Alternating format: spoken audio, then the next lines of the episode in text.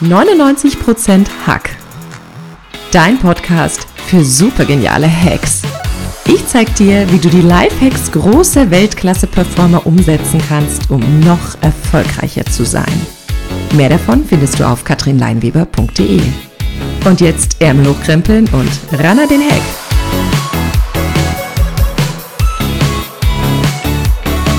Herzlich willkommen zum Podcast 99% Hack. Mein Name ist Katrin Leinweber und ich bin dein Host für diesen Podcast.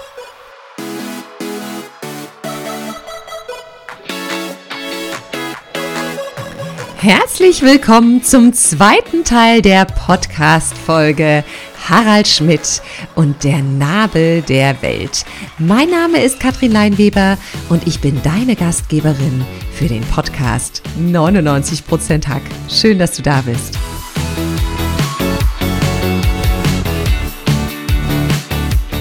Ich freue mich dir heute im zweiten Teil des Lifehacks und Erfolgsfaktors von Harald Schmidt wieder jede Menge Hacks an die Hand zu geben, die dein Selbstwert und dein Selbstvertrauen stärken. Harald Schmidt hat es so schön gesagt, du brauchst eigentlich 5000 Prozent Selbstbewusstsein, dass 20 Prozent unterm Strich übrig bleiben, die dich voranbringen. Und im ersten Teil dieser Podcast-Folge haben wir uns mal angeschaut, was eigentlich die größten Killer für dein Selbstvertrauen und dein Selbstwert sind und warum deine eigene Wertschätzung so wichtig für dein Selbstbewusstsein und dein Selbstwert ist. Wenn du die Folge noch nicht gehört hast, hör gern noch einmal rein. In der heutigen Folge gibt es noch mehr Tipps und Strategien, um deinen Selbstwert richtig nach oben zu pushen.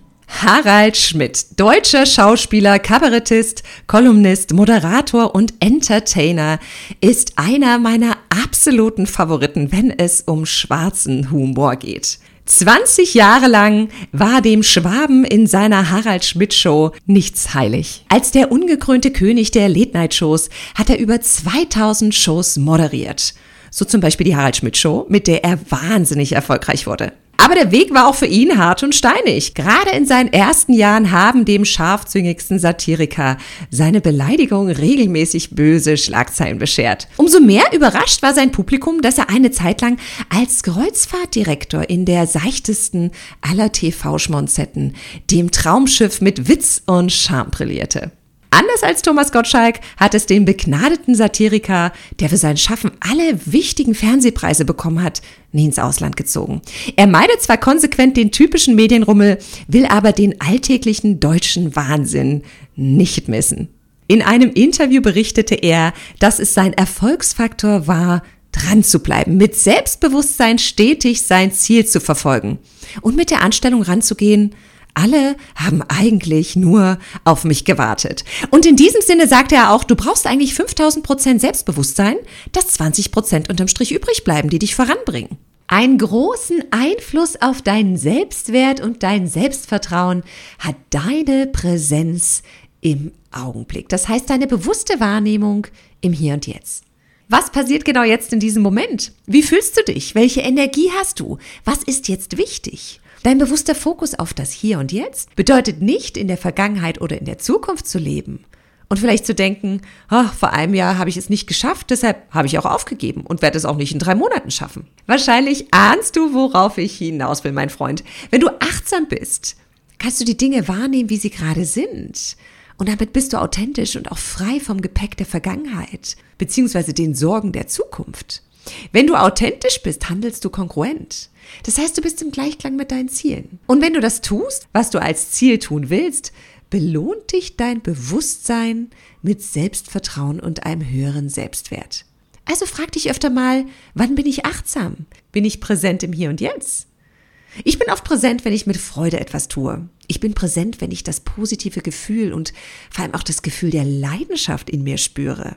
Je achtsamer du im aktuellen Augenblick bist, boom, desto größer wird dein Selbstvertrauen, mein Freund. Für ein besseres Selbstvertrauen und einen höheren Selbstwert ist es auch absolut wichtig, gute und tiefe Freundschaften und Beziehungen zu pflegen. Ihr kennt das sicher schon aus den anderen Podcast-Folgen von mir. Das ist etwas, was ich immer und immer wieder betone. Es gibt sogar eine eigene zweiteilige Podcast-Folge zu dem Thema. Das ist der Lifehack von Tony Robbins, in dem es ausschließlich darum geht, wie man tiefe, echte Beziehungen und Freundschaften pflegt. Da kannst du gerne mal reinhören. Wie hängen jetzt aber deine Beziehung und Freundschaften mit deinem Selbstvertrauen und deinem Selbstwert zusammen? In echten Freundschaften und tiefen Beziehungen kannst du so sein, wie du bist. Dein Gegenüber kennt deine Trigger, deine sensiblen Themen. Er kennt dich, deine Ziele und deine Träume. In echten liebevollen Beziehungen unterstützt dich dein Partner, deine Partnerin, dein Freund, deine Freundin. Sie feuern dich an, sie motivieren dich, sie schätzen dich wert, genauso wie du bist, mein Freund. Und da sind wir wieder beim Selbstwert. Also eine kleine Challenge für dich. Schau mal, welche drei aktiven Beziehungen du hast und versuche diese zu vertiefen und echt und wertvoll zu machen. Setz den Fokus auf deinen Partner. Hör genau hin und hör besser zu. Frag mehr Fragen, versuch den anderen zu verstehen und rück den anderen ins Licht. Denn was passiert, wenn du das tust? Dein Gegenüber denkt sich, hey, das tut mir total gut, ich bin unheimlich gern mit dieser Person zusammen und dann, boom, geht dein Selbstwert ganz automatisch nach oben. Auch wenn wir gesagt haben, wir machen uns nicht von der Wahrnehmung anderer abhängig, aber eine wertschätzende Wahrnehmung, die dir aus freiem Herzen entgegengebracht wird, mein Freund, erhöht dein Selbstvertrauen und deinen Selbstwert kolossal. Und um dich noch etwas mehr herauszufordern, vertiefe nicht nur deine Beziehung, sondern such dir eine Community mit Menschen, die schon ein hohes Selbstvertrauen haben, die in ihrem Bereich besonders erfolgreich sind, die High Performer sind, die dich inspirieren und anfeuern. Wenn es nicht Harald Schmidt ist, dann gern ein anderer Mensch, der vor Selbstvertrauen strotzt, mein Freund. Von so jemanden lernst du's. Und verbringe mehr Zeit mit diesen Menschen. Denn wenn du mit solchen Menschen zusammen bist, wird etwas ganz unbewusst in dir aktiviert und dein Selbstwert und dein Selbstvertrauen herausgefordert. Schau dir ab, was diese Leute gut machen. Frag sie, wie sie dahin gekommen sind. Und lerne gemeinsam mit ihnen besser zu werden. Und zack, dein Selbstvertrauen wird wachsen und dein Selbstwert erhöhen.